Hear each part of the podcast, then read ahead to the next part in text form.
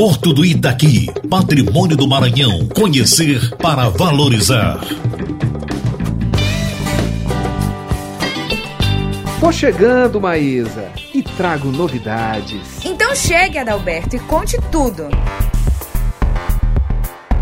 Conto sim, querida. É que São Luís vai sediar a próxima edição do Fórum Latino-Americano de Cidades Portuárias, que acontece no ano que vem. Pois é, Adalberto, e o que foi determinante para essa escolha certamente foi a importância do Porto de Itaqui para o desenvolvimento de São Luís, do estado do Maranhão e de toda a região centro-norte do país. Sem dúvidas, Maísa. Mas acredito também que pesou na escolha o fato de São Luís ser tombada como patrimônio cultural da humanidade, assim como Santo Domingo, na República Dominicana, sede do evento deste ano. Verdade, Adalberto. E esse fórum é um encontro estratégico para o debate sobre o desenvolvimento das cidades portuárias da América Latina e Caribe.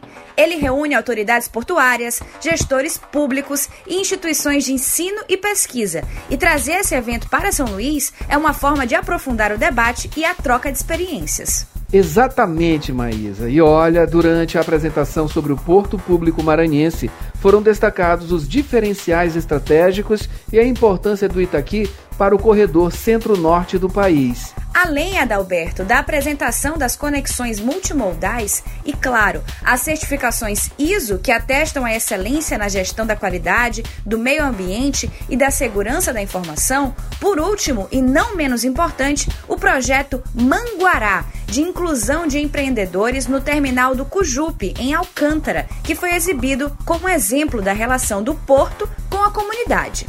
Na edição deste ano, Maísa, o presidente do Porto do Itaqui, Ted Lago, teve um encontro com a prefeita do Distrito Nacional de Santo Domingo, Carolina Megia. Eles conversaram sobre a necessidade de um planejamento conjunto das cidades portuárias para que o desenvolvimento caminhe de forma integrada.